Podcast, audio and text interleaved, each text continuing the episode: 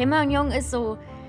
Am Anfang habe ich den nicht ernst genommen, mittlerweile nehme ich ihn ernst. Und nee, ich nehme mittlerweile nicht mehr ernst. Ich habe eine Zeit lang ernst nee? genommen, mittlerweile nehme ich ihn nicht mehr ernst. Weil das ist einfach dummes Gelaber von ihm. Das ist wie so ein kleines Kind, was die ganze Zeit so, ja, guck mal, was ich hier gebaut habe, guck mal, was ich hier gebaut habe, guck, Mama, Mama, guck. Und, und alle sollen dann drauf reagieren und sagen, ja, Kim, deine Bomben sind toll, die sind ja ah, groß. Geil. Boah, da ist es schon wieder, ne? Ist schon wieder soweit mit dieser neuen Podcast-Folge. Ich wurde eben gerade auf den Discord geklingelt, sagen wir es mal so. Hallo Etche. Hallo Fabian. Hallo. Freut mich, dich zu hören. Ja, freut mich auch, dich zu hören. Wir haben, obwohl wir fast jeden Tag miteinander reden, ähm, ja, freut mich, dich auch zu hören. Wisst ihr, bei, bei Edge ist das immer so, ähm, ich sag ihr, ja, sag einfach Bescheid, jetzt, wenn du die Folge du, aufnehmen du, du kannst. Jetzt ab, ich habe erst gedacht, du willst irgendwas über Phil erzählen, aber gut, gut daran, dass du nichts gemacht hast. Hä? nee, was soll ich denn über ihn erzählen? Ach stimmt, du bist ja nicht Jayan, ich hab's vergessen. ja. Ja, ich muss auch mal ausprobieren, äh, Honig einzufrieren und dann zu essen, mal gucken. Ähm, ja. ja. Ähm, was ich sagen wollte. Ich sag vor einer Stunde zu Etche, sag mir Bescheid, wenn, wenn du aufnehmen kannst. Und sie dann so, ja, ich muss mich erst noch um meinen Kater kümmern und ich muss noch essen und so. 20 Minuten später. Und da hat sie gesagt, ich bin noch nicht, also sie fährt erst, sie fährt erst nach Hause, ja. 20 Minuten später, ich bin jetzt da auf dem war Discord. Ich mit dem Bus, da war ich im Bus, da war ich im Bus gewesen, als ich das geschrieben habe. Und da war ich, glaube ich, zwei Stationen vor meiner Haltestelle. ja, okay. Aber natürlich trotzdem. Also Respekt, dass du so schnell gegessen hast. Ja, ich esse zu schnell, das ist nicht gesund. Mein Rekord liegt übrigens bei sechs Minuten. Ich glaube, du hast es einfach reingestopft wie, äh, wie Patrick, seine Sandwiches. Ich habe Hunger gehabt. Okay. Ja, und jetzt sind wir hier und nehmen die neue Folge auf. Und heute geht es um den Film äh, 22. Juli, ne? Ich glaube 22. Ja, 22. Juli. Ja. Das ist ein Spielfilm aus dem Jahr 2018 und wurde von dem britischen äh, Regisseur, ich habe vergessen, das Wort Regisseur rauszuschreiben, Paul Greengrass gemacht. Er hat das auch geschrieben. Es thematisiert den Anschlag von Anders Bering Breivik aus dem Jahr 2011 in Norwegen, wo er ja im Regierungsviertel und auf der Ferieninsel Utøya, ähm, wo es ja so ein Ferienlager gibt für Kinder, äh, so ein politisches von der Arbeiterpartei, hat er ja äh, 69 Leute getötet unter anderem. Und äh, dieser Film thematisiert halt diesen Anschlag und was halt danach passiert. Der Film ist 144 Minuten lang und ist auf Netflix verfügbar. Also er ist schon eine Weile draußen. Und. Ähm, Drei Jahre. Genau. Ja. Und Paul Greengrass kennen wir ja bereits. Ach ja. Neues aus der Welt. Oh, okay. Das habe ich schon ja, wieder vergessen. Ja, der hat das gemacht. Der hat ja, äh, deswegen werde ich jetzt nicht so viel darüber von ihm erzählen, weil ihr müsst dann einfach nur die Folge von, wenn ihr dann das wissen wollt, äh, von Neues aus der Welt gucken, dann habt ihr da genug Hintergrundinformationen. Ich kann halt nur sagen, dass ähm, halt britisches Regisseur, er hat ja unter anderem Jason Bourne-Filme gemacht, wo ich ja gestern einen Teil davon gesehen habe, den ersten, den fand ich super. Das war wirklich ein guter Actionfilm, hätte ich gar nicht gedacht. Die ja sowieso legendär, diese Bourne-Filme, aber ich habe irgendwie nie so wusste halt nie so wieso, aber das war schon ziemlich nice. Und äh, er hat ja das gemacht und außerdem Neues aus der Welt, diesen Film und dann halt Flug 93 zum Beispiel. Also wir kennen ihn schon aus dem einen Film mit Tom Hanks. Ähm, genau. Äh, er wurde ja, also der Film, 20. Juli, wurde teilweise an den Originalschauplätzen gedreht, wo das Attentat verübt worden ist auch, auch wirklich auf der Insel Utøya, ähm, wo Leute aus Norwegen, Einwohner dagegen demonstriert haben und auch eine Petition, Petition aufgesetzt haben und dann haben da bestimmt 20 Leute oder 20.000 Leute unterschrieben, damit das nicht passiert. Aber hat nichts gebracht, weil der Film wurde ja trotzdem wieder gedreht. Und ähm, ja, das ist so, was ich dazu sagen kann. ja. So, jetzt kommen wir zu den Schauspielern. Ähm, Mal cool, wie du die norwegischen F äh, Namen aussprichst, bin ich gespannt. Ähm, ironischerweise, der Darsteller von Anders Breivik heißt auch anders, nämlich Anders Daniel, Danielsen Lee, ein norwegischer Filmschauspieler, Musiker und Arzt. Interessante Mischung. Ähm, sein Filmdebüt gab er im Jahr 1990 im Alter von elf Jahren. Unterbrechen? Was? Das erinnert mich, ich wollte mal kurz unterbrechen, übrigens zu dieser komischen Berufskombination. Es erinnert mich an Ronald Reagan, ähm, weil Ronald Reagan ja, ähm, war das Ronald Reagan? Ich glaube schon. Der war ja US-amerikanischer Präsident damals, der war ja so ein Republikanerpräsident und der war ja bevor der Politiker geworden ist, Schauspieler. Hm. Ja, wir haben auch so tolle Beispiele hier. Ähm, auf demselben Niveau natürlich. Dr. Eckhard von Hirschhausen zum Beispiel. Ein Arzt und Comedian. Und ich muss aber trotzdem sagen, deutsche Comedians sind alle unlustig, also zumindest fast alle. Deswegen eigentlich nicht. nicht äh ich finde Bülent Ceylan ist ganz lustig. Aber der ist ja auch kein Arzt, ne? Also. Das stimmt. Der hat einfach Dok nur geile Dr. lange Haare. Ceylan. Ja, ähm, so, genau. Im Alter von elf Jahren in der Titelrolle im Film Hermann von Erik Gustafsson. Und äh, im Jahr 2011, bezogen auf seine Musik, veröffentlichte er sein Album This is Autism. Das könnte auch von mir sein.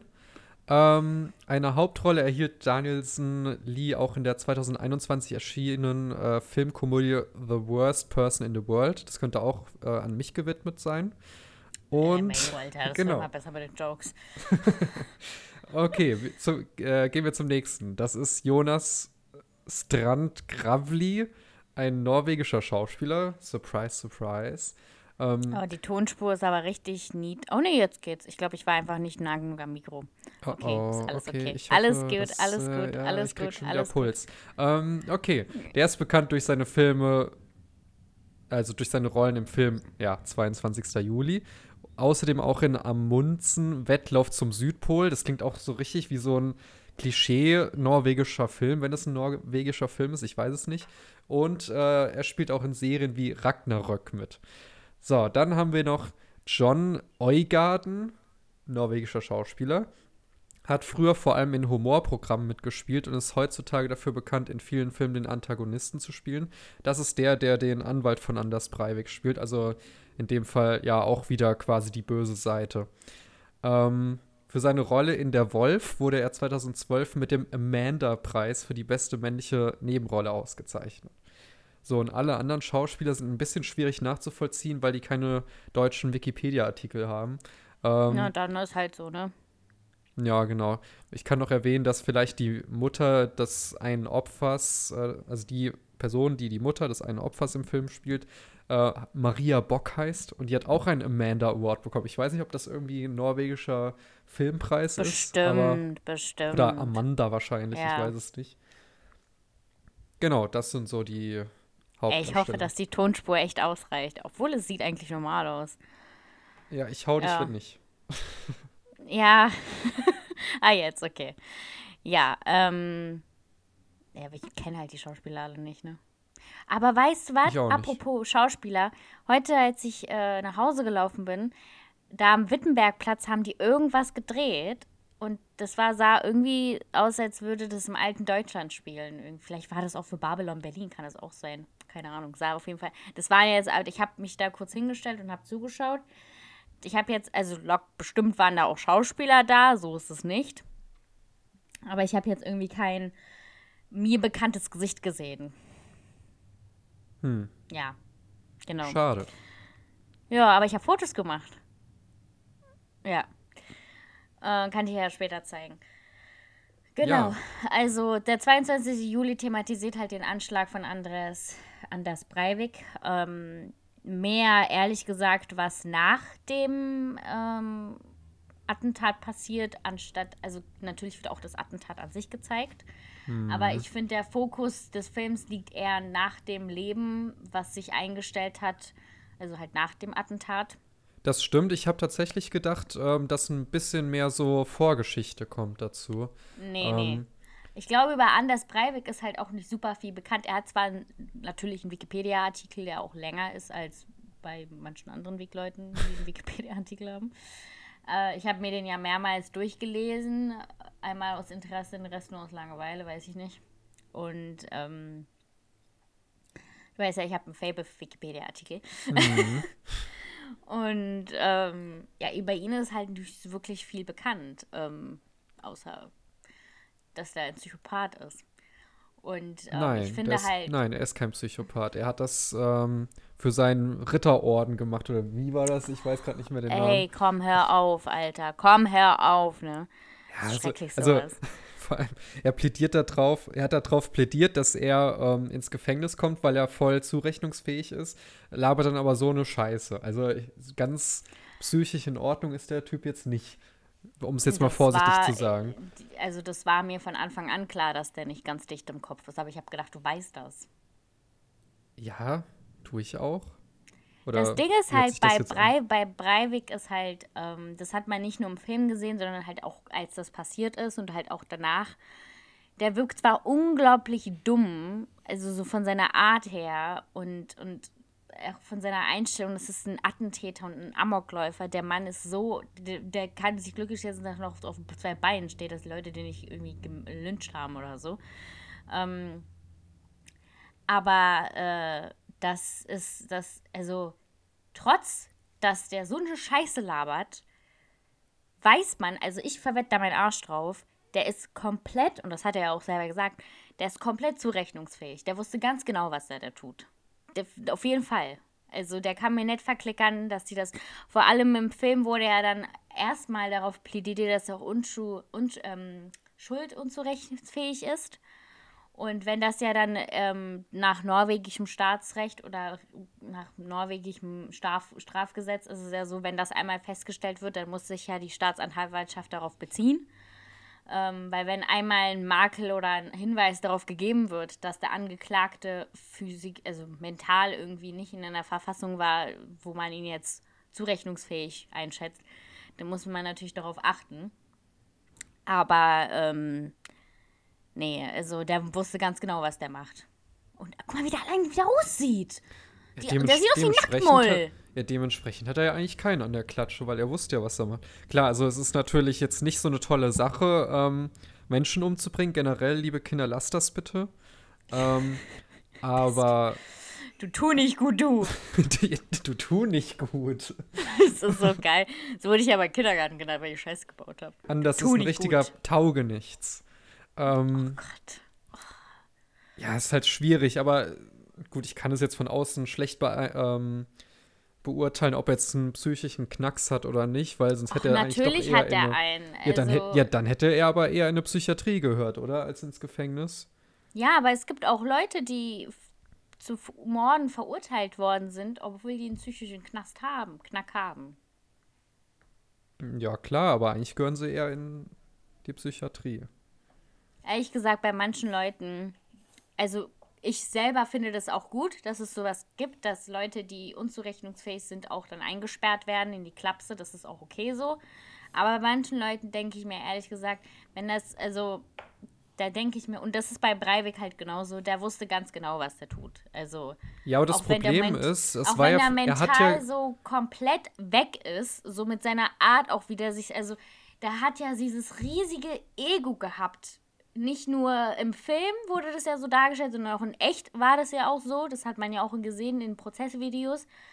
Der hatte diesen riesigen Ego und hat sich so wichtig gefühlt und so, ja, ich äh, bin hier die größte Person und sie können sich glücklich schätzen, dass sie mit so einer wichtigen Person. Er äh, hat sich wie Höcke angehört, ne? Ohne Scheiß. Wie ja. so ein richtiger Faschist. Ja, Einfach durch und ja. durch ein egozentrisches Arschloch. So hat er sich angehört. Nur bei Höcke fehlt noch, dass er den Hitler-Gruß macht. Dann ist er bei 100% angekommen. Das muss er irgendwann noch machen. Ich glaube, das ähm, kommt noch. Das kommt noch. Bestimmt. Ja. Mhm. Ich hoffe, ähm, der wird dann endlich eingesperrt. Aber ich denke gleich, dass das passiert, weil wir leben ja, in Deutschland.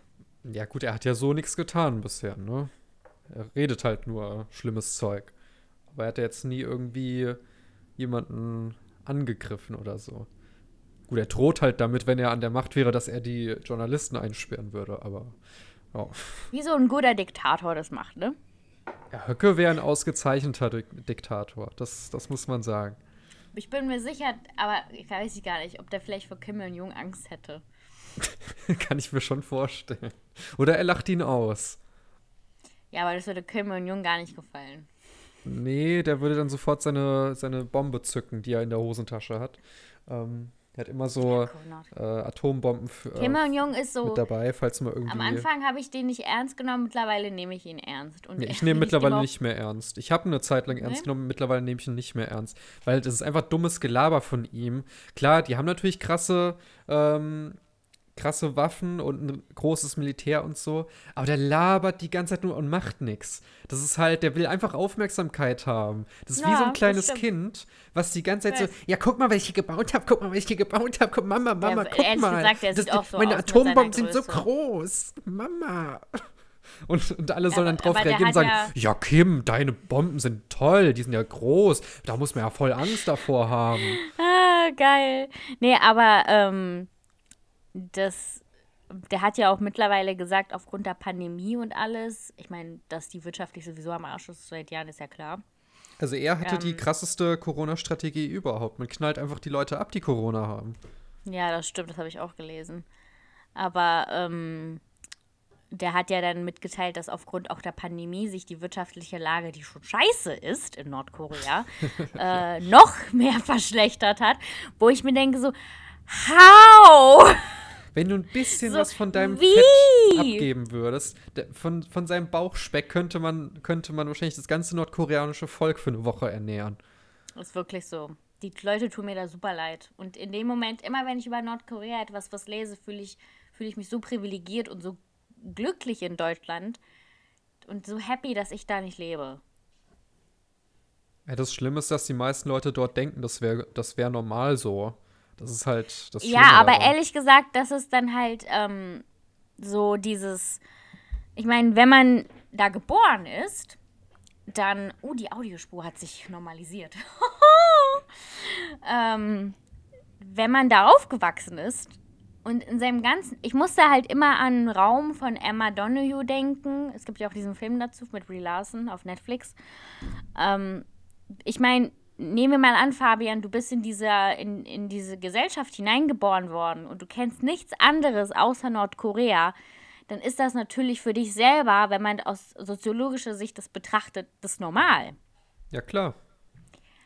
Ja, habe ich ja hat, gesagt. Das ist ja das ja. Schlimme, dass die, dass die denken, das wäre normal, weil die kriegen das ja von Geburt an so mitgeteilt. Und, und das dass ist halt die großen so, Führer Kim und seine das ist halt auch, ich habe ja auch, ich habe äh, hab ja auch gelesen, dass wenn man so vor dieser Statue steht vor denen, dass man ähm, nicht ranzoomen darf bei Fotos.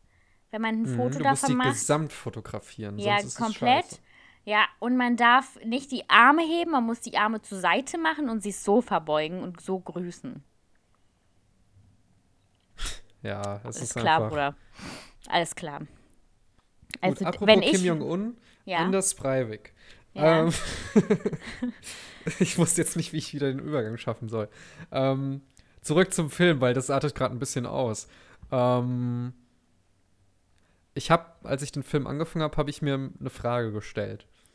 Ähm, es ist selten, dass du dir mal eine Frage stellst. Ich stelle mir sehr oft Fragen. Das stimmt auch. Das, das haben wir gemeinsam. Sehr oft. Das Ding ist ähm, halt, ich stelle sie mehr als du manchmal. Ja. Ähm, ich habe mich gefragt, ist das ethisch für die Hinterbliebenen und ähm, auch für die gestorbenen Opfer, ist das ethisch vertretbar, so einen Film zu machen, wo alles noch mal bis ins kleinste Detail gezeigt wird von der ganzen, von seiner, von seinem Attentat, wie er eine Person nach der anderen abgeknallt hat ähm, und ihn so zu thematisieren und ihn ja quasi damit so ein bisschen auch zu. Also ich meine, wenn der weiß sicherlich, dass es einen Film von ihm gibt, das hat er bestimmt irgendwie mitgeteilt bekommen. Ja, klar. Und er wird sich wahrscheinlich riesig einen abfeiern darauf. Der hat ja damals Beate Zschäpe einen Brief geschrieben nach Deutschland, dass sie doch bitte ihren Prozess zu einem Politikum machen soll und die deutschen Behörden haben den Brief beschlagnahmt einfach. Hm. Ja.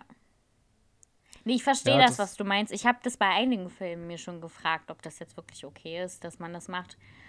Ähm, da gab es, glaube ich, auch mal ein gutes äh, Video oder ich weiß nicht, ob es ein Instagram-Beitrag war äh, von Mr. Wissen to Go, der sich so eine Frage auch gestellt hat bezüglich des Zweiten Weltkriegs. weil Millionen Juden wurden ja ermordet, wie Ja. wir wissen. Ähm, Und auf deren Rücken wird dann quasi Unterhaltung gemacht. Ähm, mit Mhm. Ja, dann könnte man das ja dann auch fragen, ob es jetzt in Ordnung gewesen ist, dass Steven Spielberg Schindlers Liste gemacht hat. Genau, aber da gibt es halt den Punkt, dass er gesagt hat, solange das so einen geschichtlichen Mehrwert hat und die Leute mehr dazu bewegt, sich mit dem Thema auseinanderzusetzen, dann kann man das auf jeden Fall machen. Und das äh, Außerdem hatte hat ja bei Schindlers Liste super funktioniert. Ja, außerdem hatte Steven Spielberg selber Verwandte, die da getötet worden sind im KZ-Lager. Das war einer der Gründe, wieso er das gemacht hat. Und der hat mit dem Film kein Geld verdient, weil er findet, dass an diesem Geld, was ähm, dieser Film gemacht hätte, Blut klebt aufgrund der aus, aufgrund des Holocaustes. Das stimmt. Ja, das ist eine gute Einstellung. Und ähm, Man könnte Ja, das jetzt aber zum Beispiel auch bei Der Untergang fragen von 2004, was ja ein super guter Film ist, so ist es nicht. Ich habe den ja auch selber auch auf DVD und gucke den ja alle paar, äh, einmal im Jahr mindestens an, damit ich das so noch im Kopf habe. Ähm, muss ich mal übrigens wieder machen, fällt mir gerade auf. Und äh, das erzählt ja quasi die letzten 60 Tage von Hitler in seinem Führungsbunker, bevor Deutschland kapituliert hat im Zweiten Weltkrieg. Da könnte man sich jetzt auch fragen, muss es jetzt wirklich sein, das als Film darzustellen? Aber für mich selber war das ja, als, als ich den Film gesehen habe, da war ich ja vielleicht, weiß ich nicht, elf oder zwölf Jahre alt. Meine alte Babysitterin und ihr Mann hat immer gesagt, ach, ey, du bist doch nicht so bereit dafür, das verstehst du. Und ich habe den aber trotzdem gesehen, weil ich ähm, damals als Kind noch mir gar nicht vorstellen konnte, wie das wirklich war. Und ich finde, wie du meintest, dass wenn Filme es schaffen, dass man so, so einen geschichtlichen Mehrwert vermittelt oder so einen Eindruck erschafft, wie das in der Vergangenheit ist oder war, dann finde ich das nicht verwerflich. Und bei, Entschuldigung, bei der Untergang war das richtig gut, weil nicht nur, dass es realistisch dargestellt worden ist, ich konnte mir wirklich so ein Bild machen, wie der aussah, wie er drauf war und wie die Situation damals war. Und das ist halt voll krass. Ja, Also, also, das klar, ja. das, da würde ich noch nichts gegen sagen. Und ähm, wie gesagt, das habe ich mich am Anfang des Films gefragt und am Ende habe ich, ge- äh, hab ich mir gedacht, das haben die sehr gut hinbekommen. Also es ist, glaube ich, extrem schwer, so diese Schwelle zu behalten, dass man sagt, das ist auch so ein bisschen so ein aufklärerischer Film, und, um Ja. das Ganze ein bisschen festzuhalten, wie das passiert ist und nicht in so krasse Unterhaltung abzudriften, Nee. dass man dem Zuschauer eher so, so, boah, guck mal hier, der schießt da, da alles zusammen, krass, Alter. Das kam halt Mhm. Der bei dem Film war sehr, Film der war überhaupt halt nicht so rüber. Also es war straight. sehr, ja, das ist extrem straight. Also der ist sofort auch in die Sache reingegangen und hat auch sofort alles gezeigt. Also was passiert ist. Jeder Punkt, jeder Punkt wurde durchleuchtet. Jede, jeder, also die Leute, die gestorben sind, wurden durchleuchtet. Wie das alles passiert ist, wurde durchleuchtet. Also es hat ja direkt an dem Attentattag angefangen und hat sich da bis zu dem Prozess, was ja knapp ein Jahr später war, durchgezogen auch. Und ähm, es war schrecklich zu sehen, wie diese Kinder abgeknallt worden sind. Also, ja, das, war, furchtbar. Vor allem, so wie dass dann die- friedlich die, sie da sind und, und die singen und freuen sich miteinander. Die waren ja nicht, das waren ja nicht nur Kinder, das waren ja auch Jugendliche, Leute, die erwachsen werden wollten. Und er kam dann einfach ohne Gewissen und, und ohne Gefühl, also wie so ein Psychopath einfach, da auf diese Insel und hat drauf losgeballert. Ohne, ohne Gewissensbisse, ohne Gnade, ohne irgendwas. Ohne kein Mitgefühl, ohne Emotion, ohne nichts einfach. Und dann hat der Schauspieler, der Schauspieler hat das so gut gespielt. Der hat den so gut dargestellt. Und dann hatte dieser Schauspieler diesen bissigen, wütenden Aus Gesichtsausdruck, während er auf Utuya war und diese Leute erschossen hat. Wie wütend er den dargestellt hat. Und ich verwette da meinen Arsch drauf, dass der in echt wirklich auch so aussah. Dass er so verbittert war und so wütend auf, auf ohne Grund und einfach diese Kinder abgeknallt hat. Die Kinder, die eigentlich nur Spaß haben wollten, die politisch engagiert waren, die die Zukunft verbessern wollten vielleicht und die wurden einfach alle getötet. vor allem auf was für eine Art und Weise, ne? Also Ja. erstmal hat es mich irgendwie gewundert, dass der überhaupt einfach so auf die Insel gelassen wurde. Ich Ja. meine, der hatte, der hatte einfach irgendeinen Transporter. Der kam nicht mit einem Polizeiauto, der kam mit einem Transporter und sagt, ich bin ein Polizist, Mhm. lass mich auf die Insel. Da habe ich mir schon so gedacht, sollte ein Polizist vielleicht nicht eher mit einem Polizeiauto angefangen kommen, Nee, anstatt mit einem glaub nicht. Privattransporter? Ja, ja. Und, ähm, naja, sind halt die Norweger. Ne? Skandinavische Leute sind immer entspannt. Also nicht. ja, voll, ja. Super. Nein, äh, nein, also nicht im. Also du also für mich sind, ich weiß ja nicht, aber so die Leute aus Skandinavien, die wollen eigentlich gar keinen Stress haben. Und sowas natürlich erst recht nicht. Und dass die immer so chillig drauf sind und all das Gute von den Menschen glauben, nicht nur, also die sind mental einfach ganz anders. Das meine ich damit. Und ich frage mich, halt wie das ausgegangen wäre, wenn die gesagt hätten, ähm, ja gut, er hat ja, wenn sie jetzt gesagt hätten, dürfte ich mal ihren Ausweis sehen, hätte er die wahrscheinlich erstmal abgeknallt, wie er es bei den hat anderen ja, auch gemacht hat. hat aber, aber dann ist die Frage, wie wäre er auf die Insel gekommen? Vielleicht gar nicht, dann wären viel weniger Leute naja, da kam, ja die, da kam ja die Fähre, dann ist er auf die Fähre gegangen, dann war er auf der Insel, dann hat er der Typ nach seinem Ausweis gefragt. Ja. Und im und echten hat Leben hat er ja, und im echten Leben hatte der ja auch einen Ausweis. Ach so. Und, ja, natürlich.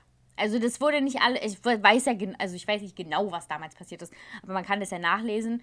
Ähm, so komplett gleich wie im Film war das jetzt nicht, nein. Es gibt auch okay, einen guten, ja, dann wird das ein bisschen auch, dramatisiert ja. noch. Äh, es gibt einen guten Podcast-Beitrag bei Mordlust über, äh, über den Attentat auf Breivik. Da wurde alles super gut erklärt. Man kann sich ja natürlich auch den Wikipedia-Eintrag durchlesen, das ist ein bisschen langatmig. Aber ähm, der hatte einen Polizeiausweis. Das Foto kann man auch auf Wikipedia sehen.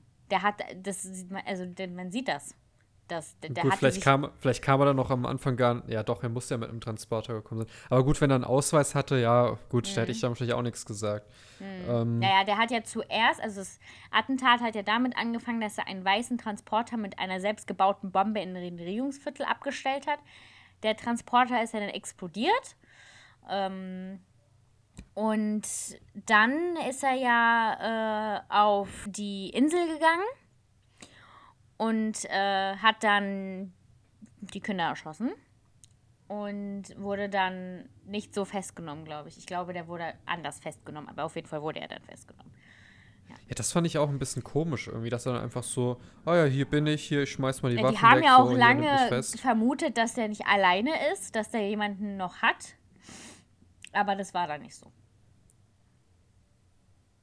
Aber also wirklich diese Art und Weise, wie das stattgefunden hat, das war wirklich furchtbar anzusehen. Auch dieses, wo er dann sagt so hier zu den Kindern, die in dem Haus drin sind, äh, legt euch alle auf den ja, Boden, ja. versteckt euch, ich, ja. äh, ich komme jetzt rein und beschütze euch oder irgendwie sowas, hm. hat er ja gesagt. Nee, er meinte, er, er meinte, legt euch auf den Boden, ich bin Polizist, ich komme jetzt rein oder so. ja. Ja, genau. Und dann hat er die auch alle abgeknallt. Ja, und dann also, wurde er dann verhaftet und ja. Genau. Ja, und das äh, wurde aus verschiedenen Perspektiven dann sehr schön äh, gezeigt, wie das dann weiterging, aus seiner Perspektive mit seinem Anwalt, ähm, beziehungsweise ja erstmal aus seiner Perspektive, ja. aus, dann aus der, ja, so ganz grob aus der Regierungsperspektive, dann aus der privaten Perspektive von seinem Anwalt und aus der privaten Perspektive von äh, Überlebenden. Hm. Fand ja. das ja auch richtig gut, kurz vorm Ende des Films, wo, die, wo der Typ ja, der ja drei Kugeln abbekommen hat und eine waren ja dann auch in seinem Gehirnstamm, diese Splitter. Ähm, wie der, und er war ja auch, ist er dann auch auf einem Auge blind, äh, wie er da auf diesem Prozessstuhl saß und gesagt hat, äh, ich habe äh, alles um mich herum, ich habe Liebe, ich habe Hoffnung, ich habe Menschen, die mich mögen, ich habe all das, was du nicht hast, du bist einfach nur alleine. Und es hat sich ja auch, und es war ja auch im echten Leben so, ähm, niemand hat sich bereit erklärt, seine Taten zu verteidigen. Also niemand wollte für ihn aussagen. Niemand. Nicht mal, ja. nicht mal seine selbst Mutter. Der eine, selbst der eine Typ, der eingeladen wurde, um so ein bisschen für ihn zu sprechen, hat gesagt, man muss jetzt, also ich bin zwar auch ein Rechtsextremer und wir wollen die Weltherrschaft, aber man muss jetzt nicht äh, auf ein Camp gehen und da ähm, fast 80 ja. Leute abknallen, mhm. ja. Ja, also, also niemand. Also selbst der Einzige, der für ihn eingeladen wurde, hat gegen ihn gesprochen. Mhm. Und das ist schon echt. Mhm. Und selbst sein eigener Anwalt hat ja wirklich Verachtung für ihn übrig gehabt. Mhm. Zu Recht. Da, da, da, merkt man auch, wie schwer es ist, Strafverteidiger zu sein. Ne? Es ist jedes ja, Mal. Ja, ich könnte das überhaupt nicht. Also ich könnte niemals so jemanden verteidigen. Das hat mich so, weißt dafür du, sorgen mich möchte, das dass jemand an die, äh, Strafe an die bekommt, Doku von äh, hier vom WDR, glaube ich, war das, wo die Strafverteidiger von Beate Zschäpe begleitet worden sind durch, das, durch den ganzen Prozess. Ja, genau, das, das habe ich auch gesehen. Das war auch eine sehr gute Doku. Und das hat mich so daran erinnert, weil das war ja Stahl, Herr und Sturm hießen die ja, oder heißen die immer noch. Und ähm, die selber haben ja gesagt, so, wir äh, repräsentieren den Staat, aber was uns privat, was wir privat von dieser Tat halten, ist immer was ganz anderes. Und ähm, ich bei Strafverteidiger, ich sehe das halt genauso, ich könnte das auch nicht machen, aber wiederum, wenn ich dann Strafverteidigerin werde, ich meine, das ist ja quasi die Pflicht vom Staat aus, dass man das macht, weil trotz, wie, egal wie schlimm die Tat ist, die ein Mensch begangen hat, also trotzdem hat jede Person in einem Rechtsstaat äh, das Anrecht darauf, eine Verteidigung zu haben. Und ähm, das repräsentiert ja den Rechtsstaat. Und man könnte ja dann einfach sagen, als Strafverteidiger, das würde ich machen, ich repräsentiere nicht meinen Mandanten, sondern ich repräsentiere den Staat, Rechtsstaat, weil der Rechtsstaat das verlangt, dass jede Person eine angemessene Verteidigung bekommt. Weil wenn man ja ein Strafverteidiger ist, dann verteidigt man ja den Mandanten auf den Grundlagen des Rechtsstaates, also man repräsentiert den Rechtsstaat. Ob man jetzt die Typen selber repräsentiert, sei mal dahingestellt.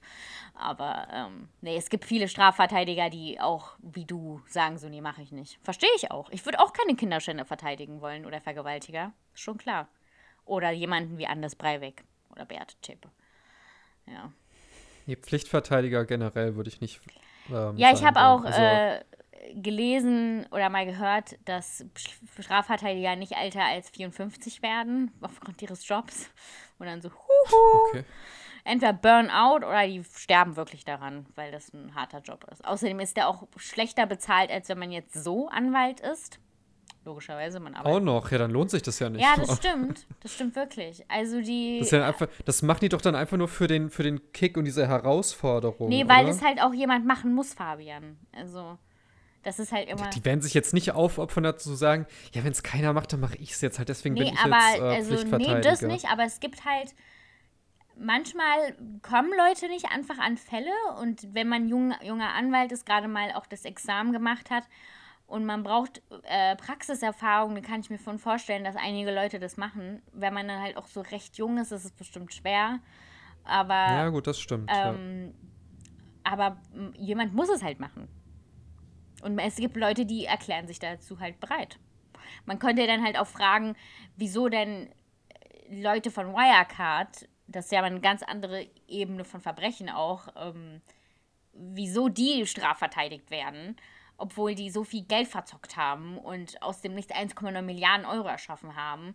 Obwohl Aber das finde ich weniger schlimm, als wenn jemand 80 Leute umbringt. Ja, natürlich, habe ich ja gesagt. So von der Bre vom Verbrechen her ist das eine ganz andere Ebene. Man könnte sich aber dann halt auch fragen, wieso werden denn diese Leute auch verteidigt, obwohl die Rechtsgrundlage klar ist? Und man könnte sich das jetzt auch bei Chapo oder Breivik genauso fragen, aber die Leute haben halt einfach Anrecht auf die Verteidigung, weil der Rechtsstaat das so vorgibt. Ja, das ist ja auch in Ordnung. In so einer Sekunde denkt man sich immer so, Alter, es wäre äh, gerechter gewesen, wenn man den einfach abgeknallt hätte. Ja, das wollte ich als nächstes sagen.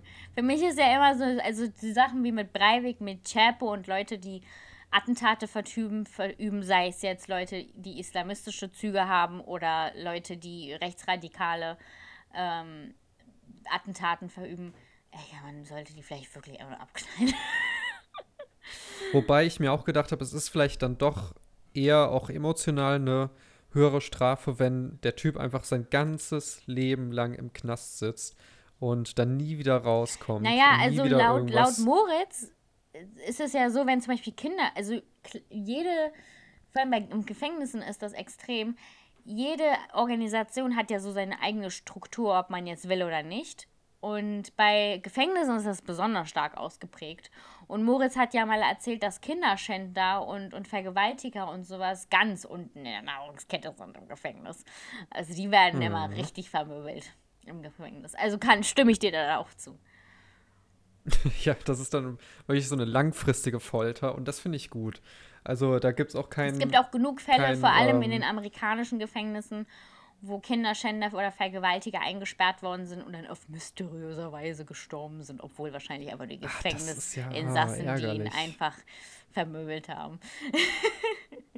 Ach, das ist ja wirklich ärgerlich. Mensch, da geht mir, da, da bin ich aber traurig, du. Ja, total, ähm, ne? Hm. Ja. Ich habe, ähm, als ich äh, diesen Film erstmal gegoogelt hatte, kam irgendwie so ein Artikel von Anders Breivik, wo er irgendwie gesagt hat, er will aus dem Gefängnis raus, er will freigesprochen werden oder so. Ähm, ja, der klagt auch, mal, dass der das, klagt auch schon die ganze mal, dass Zeit das rum, dass sein, dass sein, dass sein Gefängnisaufenthalt gegen die Menschenrechte verstößen würde. Da habe ich mir gedacht, so, man müsste den vielleicht mal irgendwie dann auch nach Korea schicken oder sowas oder in die Gefängnisse von der USA, dann wüsste der, was menschenunwürdig ist. Alter, nee, also es ist wirklich, manche Leute, fragt man sich wirklich, wie jemand so wird, ne? Dass er einfach so eine komische Weltsicht hat. Dass, dass, dass er so realitätsfern ist? Ja. Ja. Äh, ich, also das ist eher so wirklich so eine Faszination. Ich wünschte, ich könnte mehr darüber lesen, aber es gibt halt wirklich Leute, die hart realitätsfern sind. Wo ich mich frage, so wie kann man, Laschet zum Beispiel, ähm, ähm, wie kann man Querdenker. Äh, Querdenker, Laschet, ähm, wie kann man denn so drauf sein? Oder wie Nena sagen würde, ich möchte euch nicht eure Freiheit nehmen. Wenn ihr mit mir hier vorne tanzen wollt, während ich singe, dann macht das. Ist scheißegal, ob ihr euch anstecken, ansteckt oder nicht. Es ist eure Entscheidung. Und die soll mich hier, die Polizei soll mich hier runterholen von der Bühne, wenn sie das nicht gutheißen. Oh, das, das ist einfach scheiße. Gibt's ein sehr schönes Video von Nena von vor ein paar Wochen, glaube ich, ähm, als sie so einen Auftritt hatte und die Corona-Maßnahmen einfach ja, drauf geschissen hat. Hm. Ja, es ist eine Katastrophe. Ich frage mich das hart wirklich sehr, wie Leute dann so realitätsfern sind. Ja, also zu dem Film noch an sich, es wird halt dann auch thematisiert, wie die Leute danach sind. Natürlich sind die Leute unglaublich trauma traumatisiert. Ich bin mir sicher, die Leute leiden immer noch bis heute. Das ist ja schon zehn Jahre her fast oder schon über Für zehn immer, Jahre. ja. Ja, Ja. für immer. Man ist kennzeichnet für immer, wenn man das hat. Ähm, und aber das ist halt, trotz dass diese Menschen gekennzeichnet sind von, diesen, von, diesem, von dieser Tat, kämpf, haben die weitergekämpft. Vor allem dieser Junge mit den Splittern im Kopf. Und ähm, die haben sich zusammengerissen und gesagt, ähm, dass wir es nicht zulassen werden, dass uns der Hass dieser, die, die, dieser Mann verbreitet, dass der uns zerfrisst. Nämlich das will er ja eigentlich auch, dass die Leute sich gegenseitig hassen und dass dann Krieg ausbricht. Aber wir werden das nicht zulassen, weil wir Ja. an das Gute der Menschen immer noch glauben. Und ähm, Das ist ja auch immer die äh, richtigerweise die Aussage nach jedem Terroranschlag, den wir jetzt schon hatten, leider. Mm. Ähm, dass immer wieder dann auch gesagt wird, wir lassen uns von sowas nicht einschüchtern, wir machen weiter und wir werden niemals äh, diese Denkweise übernehmen von diesen Leuten. Ja, das ist aber auch, das Und, sollte äh, auch genauso Angst sein. Das ist auch Angst die haben. richtige Herangehensweise. Man sollte das so machen und nicht anders. Ja. Das sollte Genau. man, das, es hätte, das sollte, das ähm, sollte man auch tun, nachdem das im, am Breitscheidplatz passiert ist, 2017, als der LKW in die, in die Kuhlen gerast ist, am Alexand ähm, ach, am Zoologischen Garten, tut mir leid. Ähm, und nach dem 11. September und auch nach was Andres Beiweg gemacht hat und nach Manchester auf dem Ariana-Konzert, all das sollte uns, ist schrecklich, klar, aber nie, wir sollten niemals, und diese Menschen, die das auch erlebt haben, sollten niemals diesen Hass mit übernehmen. Weil das wollen ja die Menschen immer. Und das sollte man nicht machen. Genau. Ähm, wie, wie würdest du eigentlich darauf reagieren, wenn, dir jetzt, wenn du jetzt so ein Hinterbliebener wärst von diesem Anschlag und du siehst, es ist ein Film rausgekommen, der das Ganze thematisiert, würdest du dir den anschauen? Ja, würde ich. Oh, ich weiß es nicht, ne? weil das gesagt, könnte schon Das echt äh, ist- schlimme ja, ich, ja, Erinnerungen weiß, wieder verstehe Das, ich hervorrufen. das. Aber ich würde es machen, weil ähm, natürlich kommt immer drauf an, wie der Film gemacht ist. Ne? Also bei Neu 22. Juli haben wir Glück, der ist sehr gut gemacht, der erzählt die Geschichte auch super, ist auch Ja. kameratechnisch super und sowas. Aber ähm, ich glaube, für mich wäre das so eine Art Therapie, Thera therapiemäßiger Weg, es zu verarbeiten. Ich meine, wenn Leute ja traumatische Sachen erleben, weiß ich nicht, schreiben ein Buch oder lassen sich irgendwas tätowieren, das bin ich zum Beispiel. Ähm und ähm, oder manche Leute gehen zum Therapeuten. Also jeder hat ja so seine eigene Art und Weise. Ähm, ich musste halt immer an Tammy Faye denken. Also the Eyes of the Tammy Faye, das war ja so eine Christin, so eine evangelische TV-Persönlichkeit in den 70ern. Und die hat ja unglaublich viel Aufsehen erregt immer und hatte ja auch den riesigen Medienrummel und sowas. Und die hatte ja auch Kinder. Und die Kinder wurden aber auch schrecklich traumatisiert aufgrund der Darstellung von ihrer Mutter. Und ähm, jetzt nächsten Monat kommt ja ein Film von ihr raus. Und diese Kinder haben ja den Film gesehen und ähm, haben dann geschrieben danach, dass es das erste Mal seit Jahren gewesen ist, dass sie sich erleichtert gefühlt haben, dass ihre Eltern endlich in einem richtigen Licht dargestellt worden sind, vor allem ihre Mutter, und dass sie dann dadurch dieses all das Traumatische, was sie all die Jahre erlebt haben als Kind, etwas verarbeiten konnten. Und ich glaube, so würde es mir auch gehen, wenn der Film gut gemacht ist. Also wenn, wenn mir das mhm. jetzt passiert wäre, dass, oder ich ein, irgendwie ein Opfer von einem Attentat wäre, was einer meiner größten Ängste ist übrigens, ähm, und ich kennst mich doch, Fabian, ich kann Sachen unglaublich schwer verarbeiten.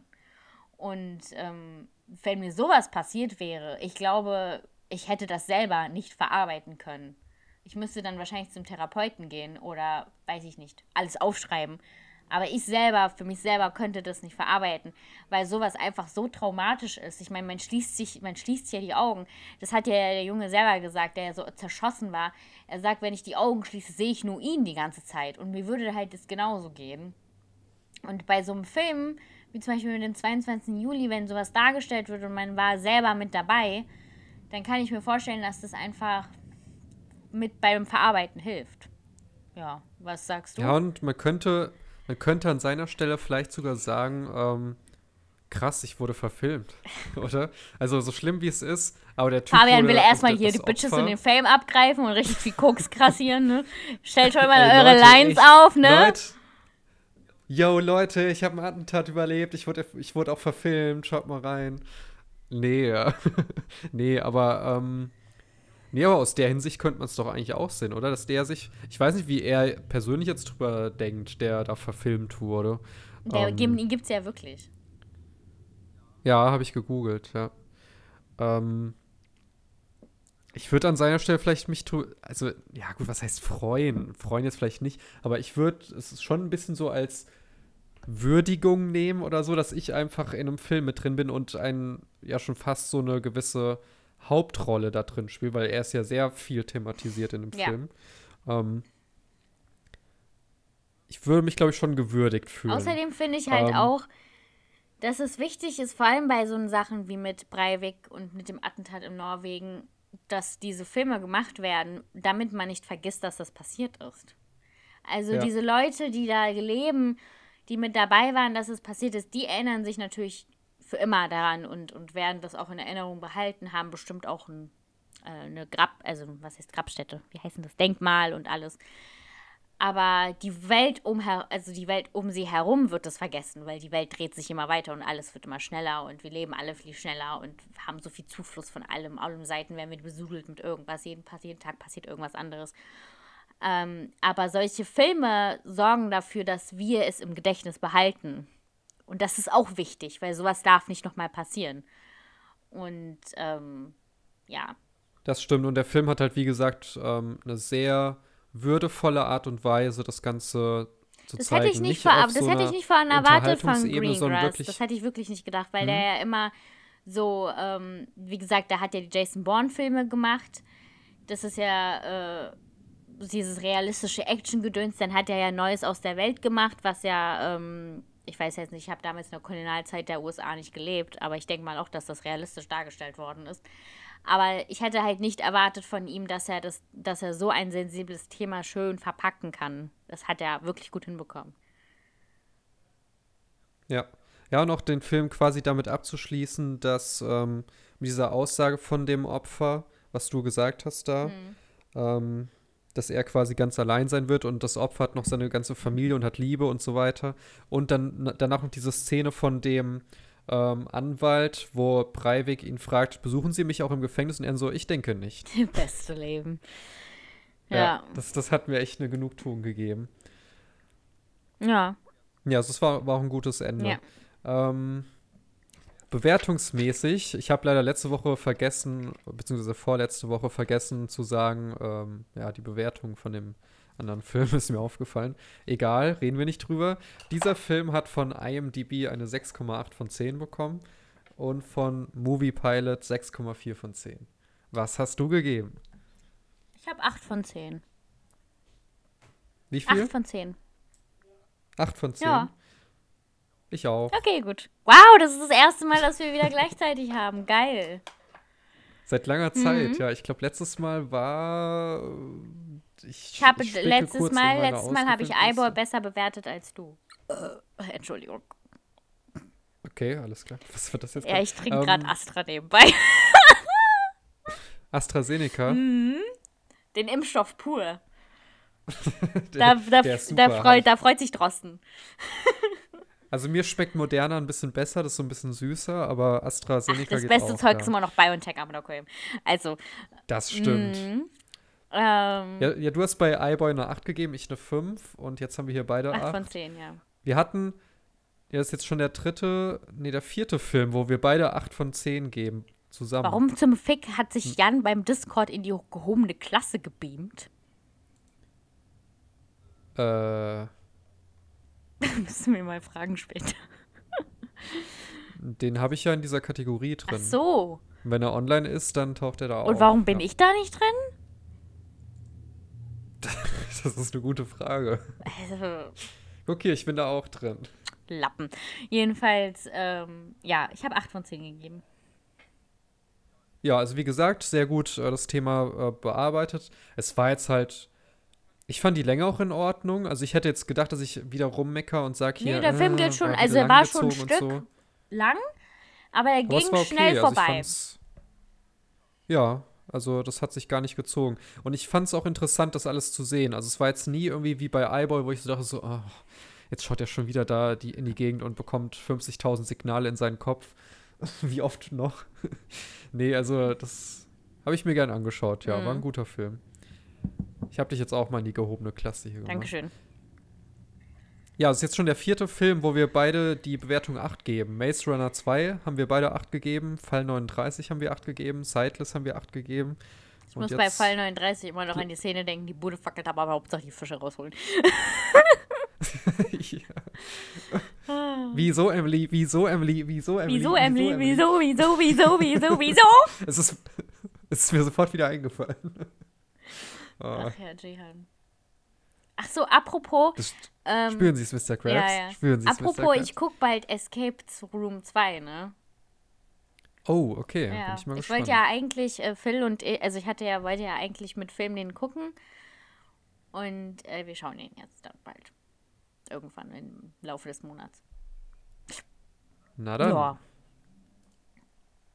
Ich muss leider warten, bis er wieder irgendwo anders ist. Ich bin hart äh, gespannt, ey. Also ich wollte den ja eh sehen und dann hat man, ja, bin bereit. Fand, wir fanden ja beide den ersten Teil richtig geil. Also. Ja, der war wie, wie Saw, nur ein bisschen gehoben. Ja, ich muss sagen, ich habe das ja schon mal in der Folge gesagt, Jehan hat echt keinen schlechten Filmgeschmack. Das muss man ja lassen, ne? Ja. Also, nee, Jehan hört wie, zwar wie den Saw Podcast für, B, für einen BWL-Justus. Oh, LMAO, Alter, komm jetzt schon, geht's mal äh, du und deine BWL. Bestimmt auch so der eine Typ auf Instagram, der die ganze Zeit diese ganzen BWL-Justus-Memes likes, ne? Auf diesen ganzen BWL. Ja, ja, ich folge auch so einer BWL-Justus. Ich auch. Ich weiß gerade noch nicht. Das ist immer so geile, ich weiß nicht, wie das heißt, immer so geile Memes von hier. Christian, wie heißt denn der Typ von der FDP, der Bundesvorsitzende? Lindner. Ja, genau, Lindner. Boah, ist so geil. das, heute, heute kam ein tolles Bild. Ach nee, das, das, war, das war auf Twitter, das verwechsel ich jetzt gerade, aber es war auch super. Da steht Christian Lindner so an der Nordseeküste und steht da so, wie der Markt, so das je Ja, ja, ja, habe ich auch gesehen. Ich glaube, das hast du retweetet, oder? Ich glaube, ja, oder geliked, ja. irgendwie sowas, ja. Nee, ist schon geil. Memes sind toll. Ja. Jedenfalls, ähm, ja, also 8 von 10 und können wir weiterempfehlen. Könnt ihr euch anschauen, wenn ihr euch dafür interessiert. Ist halt schon harter Tobak, aber es ist wichtig, leider mit sich solchen Sachen zu beschäftigen. Daumen hoch, abonnieren, wenn ihr Bock habt. Oh, jetzt geht das schon wieder los, ey. Nee. Das, das, war, das war der Film. Nein, nein, kommt, hör auf, hör der, auf, hör auf, nein, nein, aus, ganz böse, ganz böse, Fabian, stop it. Ich, ich wollte nur sagen, das war der Film und jetzt haut ab. nicht, nee, ihr braucht noch nicht abzuhauen. Nein. Äh, denn wir sind, wir sind noch nicht am Ende. Ähm, das kann man aber ganz gut umdichten. Nee, das ist. Hör auf, ey. ja, es kam irgendwie gerade so spontan, ich weiß auch nicht. Ähm, ich bin gerade so geraged, Alter, aber ich kann das nicht mehr hören. ja. Gut. Ähm, der nächste Film, den wir. Hast du eigentlich den Film, den hast du bestimmt gesehen, oder? Der seltsame Fall des Benjamin Button? Äh, ich habe dir das Buch gelesen. Ach, natürlich hast du das Buch wieder gelesen. Das hat nur 70 Seiten. Das ist sogar dünn. 70? Klar, das ist voll. Warte mal, ich habe es dir sogar stehen. Ich kann dir das mal später zeigen. Äh, 70 Seiten ist ja nix. Ja, Warte mal kurz. Ein Moment. Das ist ja eine Frauenzeitschriftgröße. What the fuck is going on? Warte doch mal. Bild der Frau hat wahrscheinlich 100 Seiten. Hier, das ist so. ja von äh, F. Scott Fitzgerald. Der hat ja auch äh, der große Gatsby geschrieben. Und ähm, ja, wie ich gedacht habe, hat so knapp 70, 71 Seiten. Ja. Wie kann man denn eine Geschichte in 70 Seiten verpacken? Du, wie kann man denn von einem Sachbuch über die Flüchtlingskrise einen ganzen Spielfilm machen? das, ja gut, das habe ich mir auch gefragt, ja. Ähm, Alter, und der Film dazu geht zwei Stunden und 45 Minuten. Ja, ich habe den Film nicht gesehen. Ich weiß, der ist super bekannt. Das Buch habe ich, wie gesagt, gelesen. Ehrlich gesagt habe ich auch gar keine Idee, was wir schauen könnten. Sonst habe ich ja immer irgendwie Ideen, aber ich gucke ja gerade eher so Serien ich, als Filme. Ich gucke ja gerade Outer Banks, was ja surprisingly gut ist, hätte ich nicht gedacht. Das ist ja auf Platz 1 in den Netflix-Charts in Deutschland. Habe ich, oh ja, ja habe ich gestern geguckt. Fünf Folgen oder so. Bin fast fertig mit der ersten Staffel. Ich hätte nicht gesagt, dass das so toll ist. What the fuck? Ist halt so eine Teenie-Serie, aber trotzdem nice. Zu empfehlen außerdem How to Sell Drugs Online Fast immer das noch. Muss ich auch noch schauen. Sehr gute Serie. Ähm, wobei die dritte Staffel, ja, ja, doch, war, war auch in Ordnung. Sieht man da Gronk? Hast ähm, du ihn ähm, gesehen? Ja, ich habe mich gefreut. Also ich habe wirklich noch nie bei einer Serie so viel gelacht wie bei How to Sell Drugs. Ja, aber die ne? ist halt auch, auch, lustig. Seit der ersten Staffel. Ist ja auch lustig. Also ich lache, ich lache eigentlich nicht so viel bei, wenn ich so Serien und sowas schaue, weil ich es meistens nicht lustig finde. Also ich, ähm, gucke ja auch gerade mit äh, meinem Freund zusammen My Name is Earl. Das hat ja nur vier Staffeln und wurde ja auch einfach so gecancelt, ohne dass es ein Ende gefunden hat. Und ich habe das ja auch äh, auf DVD, also die ganze Box. War auch nicht so teuer wie die anderen Boxen, die ich habe. Und My Name is Earl, das würde dir vielleicht auch gefallen. Ich finde, also ich war ja immer skeptisch, so ein bisschen am Anfang. Dann hat das Phil dann gezeigt und nach und nach, also mittlerweile lache ich mich immer kaputt, wenn ich diese Serie gucke. Die ist schon hm. geil. Also ist, ist halt eine Sitcom, gibt es auf Disney Plus und ähm, macht sehr Spaß zu schauen. Da geht es halt um Earl, das ist so ein Kleinganove und der gewinnt halt 100.000 Dollar im Lotto, aber wird dann halt ähm, angefahren und merkt dann halt so, dass Karma existiert und sagt, sie hat, hat sich dann immer vorgenommen, der hat sich so eine Liste gemacht mit all den Sachen, die er verkackt hat in seinem Leben und in jeder Folge streicht er eine neue Stelle damit ab, also einen neuen Punkt ab und total geil. Und ähm, der Spruch immer von der Serie ist, Karma ist eine gute Sache, ne? wow. Ja, nee, ist schon toll. Ansonsten, ansonsten kann ich euch noch empfehlen, da habe ich auch gerade. Oh, weißt du, was wir gucken könnten? Äh, Blood Red Sky oder wie das heißt. Das, das wollte ich gerade, das wollte ich auch gerade sagen.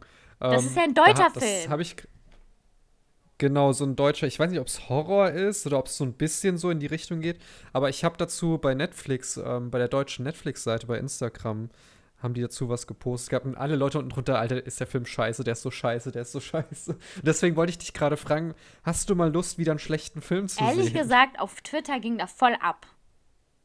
Also da haben so viele Leute gepostet, dass der so gut sein soll, dass ich, Echt? ja klar, dass ich, ich habe ja auch schon. Also ich habe gehört, dass der wohl ins, äh, international ein großer Erfolg ist, aber in, also so diese deutschen Zuschauer meistens scheinbar nicht so begeistert. Ich meine, jemand, davon. der Berlin Tag und Nacht guckt, hat sowieso nicht mal Latten am Zaun.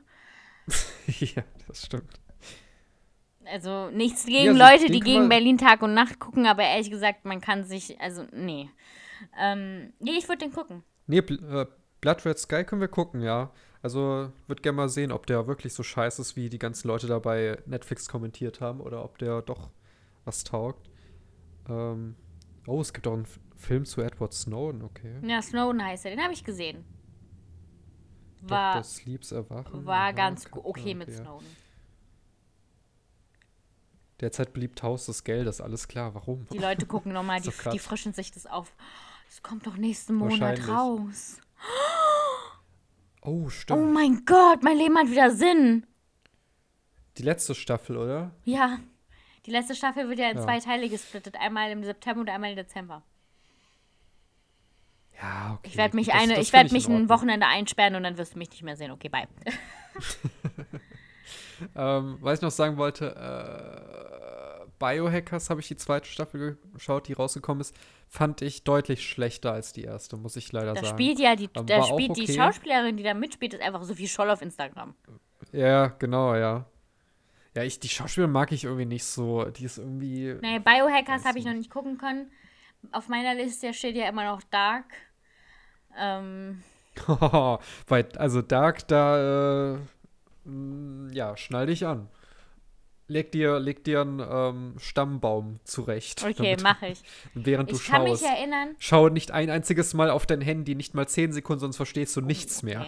Weil das Ding ist, ich kann mich noch erinnern, als Dark gerade erst rauskam, habe ich einfach so als ich habe, also damals, als ich Netflix abonniert habe, habe ich so ein, einfach alles durcheinander geguckt und irgendwann kam es mir so vor, als wäre ich irgendwie komplett äh, ausgesättigt mit meinen Filmen und Serien und habe dann irgendwie mal irgendwas angefangen, damit ich wieder irgendwie Lust habe, was zu gucken. Und ähm, habe damals einfach, weil da kam Dark auch, da was, das war erst gerade draußen, da kann ich mich so gut daran erinnern.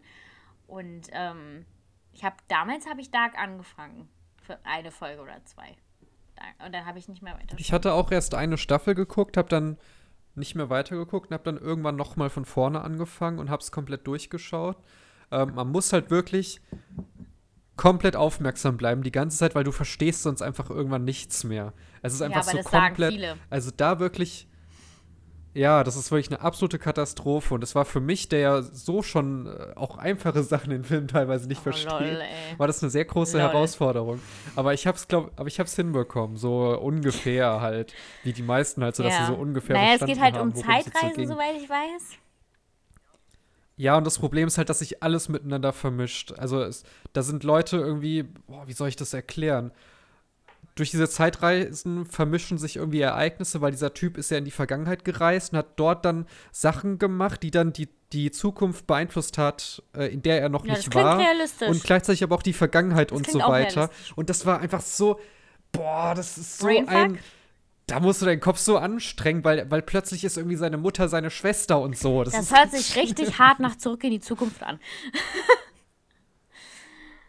Ja, also das ist genau wie dieser Mutter, Teil, ich, seine, wo seine das ist wieder ja genau. Bei Back to the Future war das genauso. Da ist beim ersten Teil, als Marty McFly mit den DeLorean zurück in die Vergangenheit, in die 50er gefahren ist, der kommt ja selber aus den 80ern, da hat er seine Eltern als Jugendliche kennengelernt. Da waren seine Eltern so alt, wie er war oder ist und seine Mutter hat sich in ihn verliebt, anstatt in seinen Vater. Ja, das ist sehr ja. schwierig.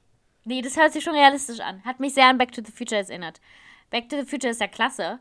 Und ähm, das ist ja halt, was ich so schätze an Zurück in die Zukunft, das ist so dieses realistische Zeitreisen. Und was du jetzt so von Dark erzählt hast, hört sich das auch sehr realistisch an, was das Zeitreisen. Weil wenn man jetzt wirklich durch diese Zeit reisen könnte, dann ist es definitiv klar, dass man die Vergangenheit und die Gegenwart und die Zukunft verändern kann. Weil wenn nicht, dann ja. ist das unrealistisch. Und da gibt es auch wirklich so, so Stammbäume, die du dir anschauen kannst und äh, während des Schauens dir anschauen kannst, damit du so halbwegs Wird das damit eingeblendet oder muss man sich das auf dem Handy zeigen lassen? Nee, das ist leider nicht oh. eingeblendet. Ähm, das ist, ja, es ist wirklich, da, da sind irgendwie so vier verschiedene Familien und die sind halt alle irgendwie so ganz komisch miteinander. Ach, verbunden. Ja, mal schauen, ob ich dann irgendwann mal, also, wenn ich, weiß ich nicht, vierte Monat schwanger bin, irgendwann in zehn Jahren vielleicht dann, aber. Oh, schade. Also ich muss sagen, wenn man sich nicht drauf einlässt, dann ist Dark eine 5 von 10 oder so. Und wenn man sich darauf einlässt, also für mich war es eine 10 von 10. Was? Auch das Ende war Eine sehr, 10 sehr gut. von 10? Das haben die sehr, sehr gut Eine gelöst. Fabian hat Ja, 10, eine 10 von von 10 für 10, eine ja. Serie. Okay, ich muss Dark schauen, das geht nicht mehr anders. Das muss ich mir Ja. jetzt antun. Warte mal, habe ich. Jetzt, ich muss jetzt. auch- Ja, mach das mal bitte. Ich bin mal sehr gespannt, wie du das Vielleicht- findest. Und also erste, erste Staffel geht noch vom Verstehen her, aber dann werden es halt immer mehr Charaktere aus verschiedensten Zeiten und dann Für wie, ist sehr Staffeln sind es denn? Drei, oder? Ich ja, glaub, okay, drei, das ist oder? machbar. Wie viele glaub, Folgen ist drei, es ja. Ähm, ich glaube acht. Acht? Okay, das ist machbar.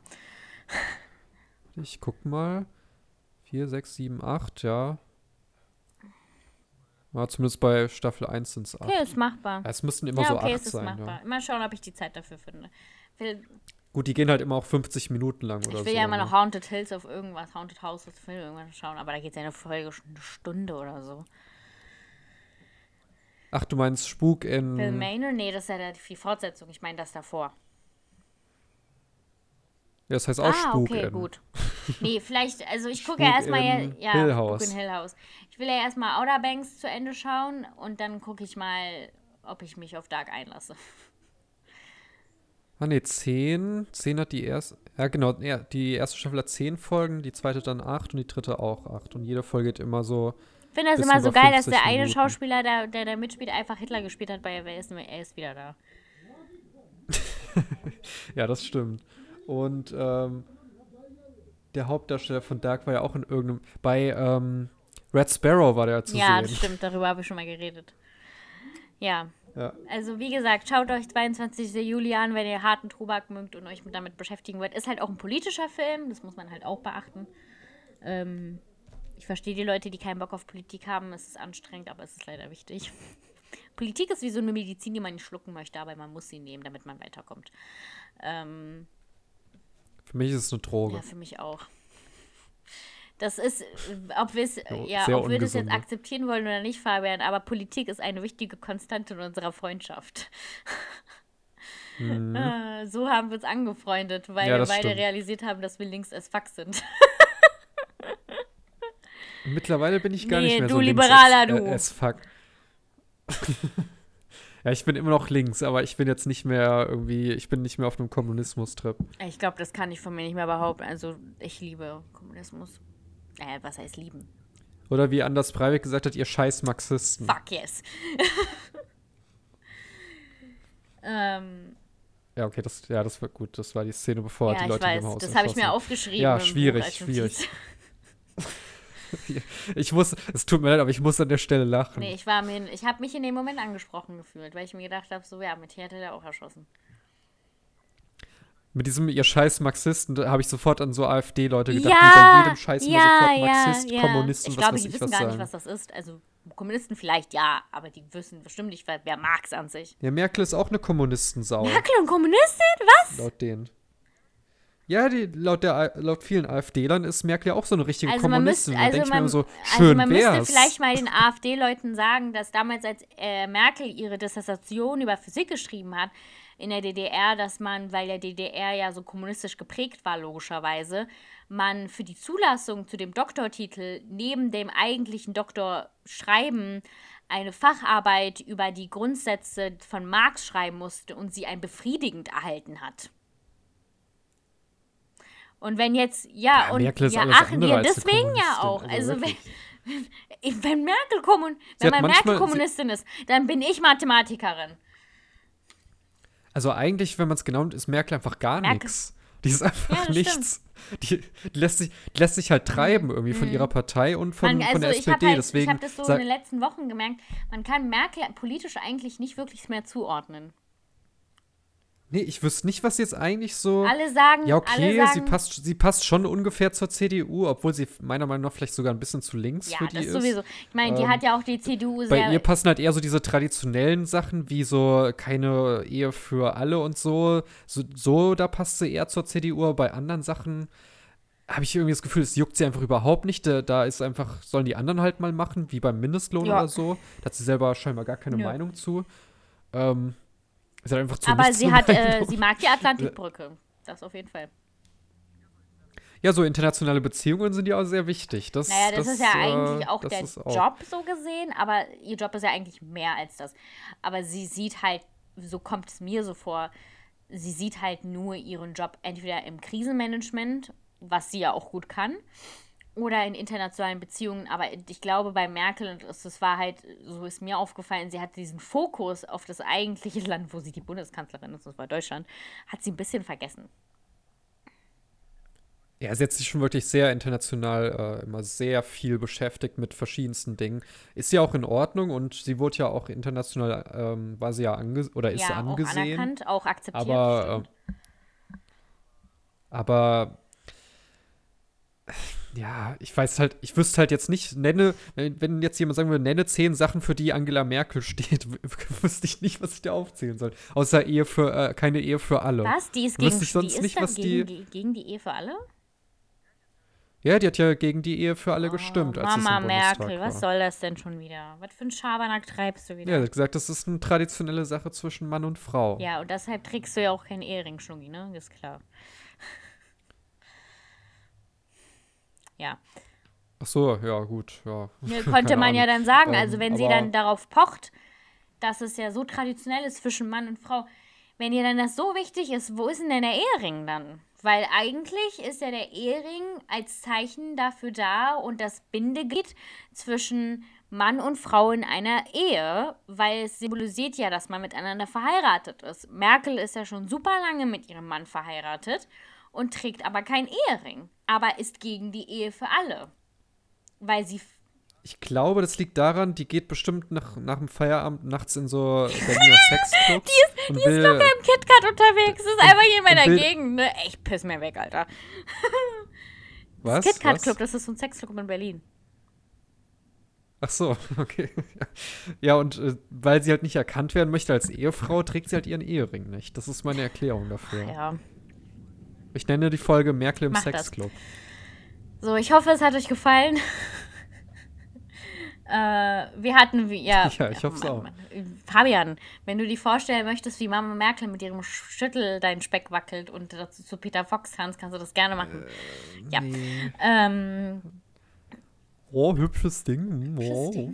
steck dein Ehe. Richtig und wichtig. Okay, Ja, ähm. Ich, vers ich verstecke meine Ehering. Ja, das passt Geil, ja. ne? stimmt. Das Lied ist toll. ähm, ja, ich hoffe, es hat euch gefallen. Wie gesagt, wir können den Film sehr empfehlen und ähm, ja, bis zur nächsten Folge. Bleibt bitte gesund, lasst euch nicht anstecken und ich weiß, die Delta-Variante wütet gerade durch, ganz, durch die ganze Welt wieder. Ähm, ich habe ja letztens gelesen, dass Corona nie ganz verschwinden wird, weil es einfach zu ansteckend ist. Und ich so, bitte nicht. Ja, ich glaube, ab irgendeinem Punkt müssen wir einfach, werden die Maßnahmen fallen und wir müssen Ja. einfach damit leben. Es gibt eigentlich gar keinen Weg dran vorbei. Weil wir können jetzt nicht zehn Jahre lang irgendwie Corona-Maßnahmen machen. Ähm, wie gesagt, bleibt gesund, lasst euch nicht anstecken, obwohl die Delta-Variante, wie gesagt, gerade wütet durch die Welt. Ähm, in Berlin schreit ja die Inzidenz richtig krass, die gerade gerade ist jetzt schon mal bei 35.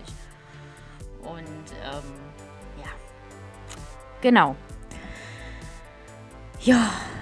Möchtest du etwas sagen? Ich möchte sagen, tschüss. Ja. Bis zum nächsten Mal. Tschüss.